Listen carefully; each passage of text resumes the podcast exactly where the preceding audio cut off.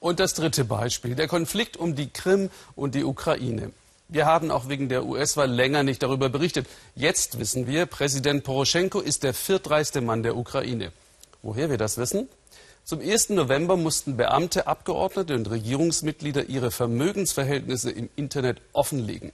Das Gesetz zur Bekämpfung der grassierenden Korruption war auf Druck des Weltwährungsfonds verabschiedet worden. Die Antikorruptionseinheit, unterstützt von Aktivisten, findet nun täglich Merkwürdiges, vor allem bei Richtern. Wie können sie sich von ihren Gehältern diese Prunkbauten leisten? Udo Lilischkis über erste Reformen.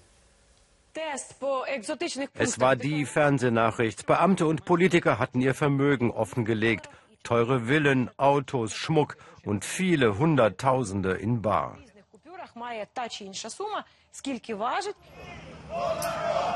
Vor dem Parlament protestieren Rentner, als die Abgeordneten zwei Tage nach den Enthüllungen zur ersten Plenarsitzung kommen.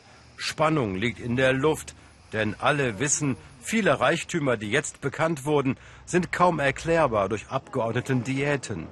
Der Argwohn der Reporter, Früchte der weit verbreiteten Korruption. 2000 Dollar Monatsmiete, woher haben Sie das Geld? Sie sind Abgeordneter. Auch unter großem Druck aus den USA und Europa hatten sie für das neue Transparenzgesetz gestimmt. Jetzt fürchten viele den Zorn der Wähler. Die Menschen halten uns für Lumpen und das völlig zu Recht. Erst recht, weil die Provinz da niederliegt. Viele im Plenarsaal ahnen wohl, dass andere Zeiten anbrechen. Die Regierung Poroschenko steht unter gewaltigem Druck der Maidan-Aktivisten, die einen weniger korrupten Staat fordern. Rückblick. Januar 2014. Spezialeinheiten greifen Aktivisten in ihren Autos an, die gegen den damaligen Präsidenten Janukowitsch demonstrieren. Dessen Richter verurteilen sie dann.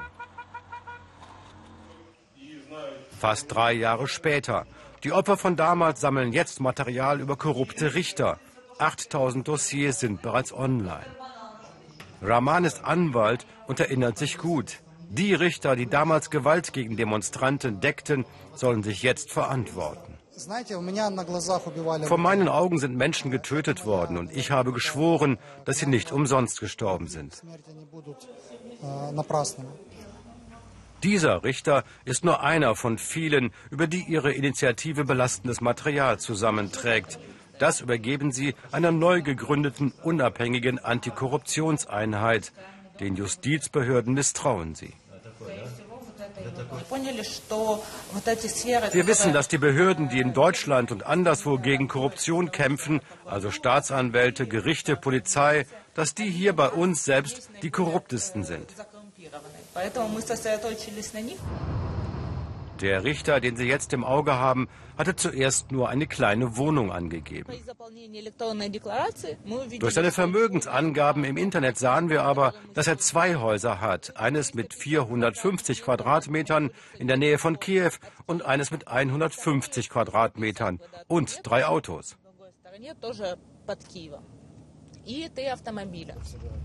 Katja hat anhand der Immobilienpreise den Wert des größeren Hauses geschätzt.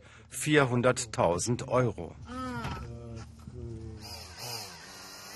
Dazu, wie ihre Drohne schnell offenbart, kommt ein ungewöhnlich großes Grundstück. Bei 2000 Euro Monatsgehalt ein schwer erklärbarer Reichtum dieses Richters.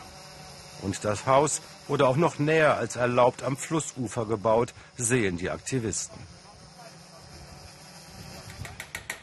Korrupte Strukturen aufbrechen, ein mühevolles Geschäft. Vor dieser Kommission müssen sich jetzt alle ukrainischen Richter erneut für ihre Aufgabe qualifizieren. Das verlangt die Justizreform. Heute ist der Eigentümer des Hauses am Fluss vorgeladen. Wir dürfen nur die Übertragung filmen. Woher kommt das Geld? Hat er sich an der Willkürjustiz des alten Regimes beteiligt? Viele bohrende Fragen, dann wird wieder vertagt. Der Richter wirkt nicht sonderlich besorgt über seine Zukunft. Ach, wäre ich nicht zuversichtlich, wäre ich doch längst selbst gegangen. Die müssen das doch machen, es wurde ihnen befohlen. Was soll ich sonst dazu sagen?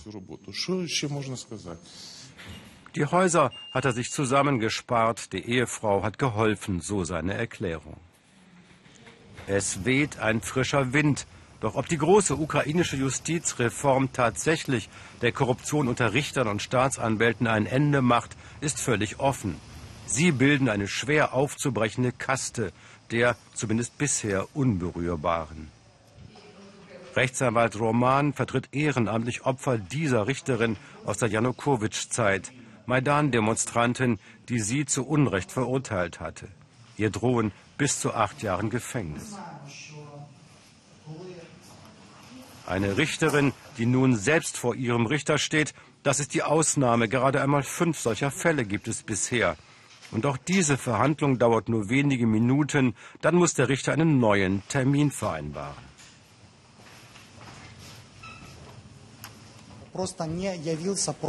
Der Staatsanwalt ist einfach nicht erschienen. Es wäre ziemlich einfach, ihre Schuld zu beweisen, aber das ist nicht im Interesse unserer Staatsanwaltschaft und auch die Gerichte wollen in solchen Fällen Schuldsprüche vermeiden. Da liegt das Problem. Politische Prozesse, Korruption, die Reinigung der Justiz ist ein mühsamer Prozess. Auf Druck des Westens schuf Poroschenko eine neue, völlig unabhängige Einheit zur Korruptionsbekämpfung, NABU. 250 Detektive, Spezialkräfte. NABU soll den gordischen Knoten durchschlagen. Noch läuft die Rekrutierung, transparent überwacht von gesellschaftlichen Gruppen und westlichen Experten. Die alten Justizseilschaften sollen niemanden einschleusen können. Dossiers über verdächtige Reichtümer von Richtern und Staatsanwälten hat Leiter Sidnick genügend.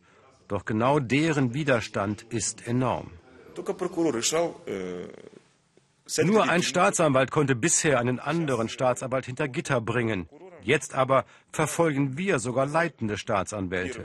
Schon in den ersten Monaten haben wir zehn zur Verantwortung gezogen und das gefällt der Staatsanwaltschaft natürlich überhaupt nicht. Aber solche Vorfälle werden unsere Arbeit nicht stoppen. Wir machen weiter, weil wir wissen, die Staatsanwaltschaft ist eine der korruptesten Strukturen in der Ukraine. NABU-Korruptionsbekämpfer gegen Staatsanwälte bis hin zum spektakulären Straßenkampf ging dieser Interessenkonflikt schon Sieger Nabu. Der Maidan drei Jahre danach. Der Machtkampf, der hier so blutig begann, ist noch längst nicht entschieden. Die über Jahrzehnte korrupten Eliten verteidigen sich mit aller Macht gegen ihr Volk, das vom Rechtsstaat nach europäischem Vorbild träumt. Nur drei Themen von vielen, die auf Donald Trump, seine Mannschaft und wahrscheinlich seine Familie warten. Der erste Staatsgast, mit dem er sich traf, war Japans Premier Abe. Dass Trumps Tochter Ivanka daneben saß, dürfte den auf Etikette fixierten Japanern die Sprache verschlagen haben.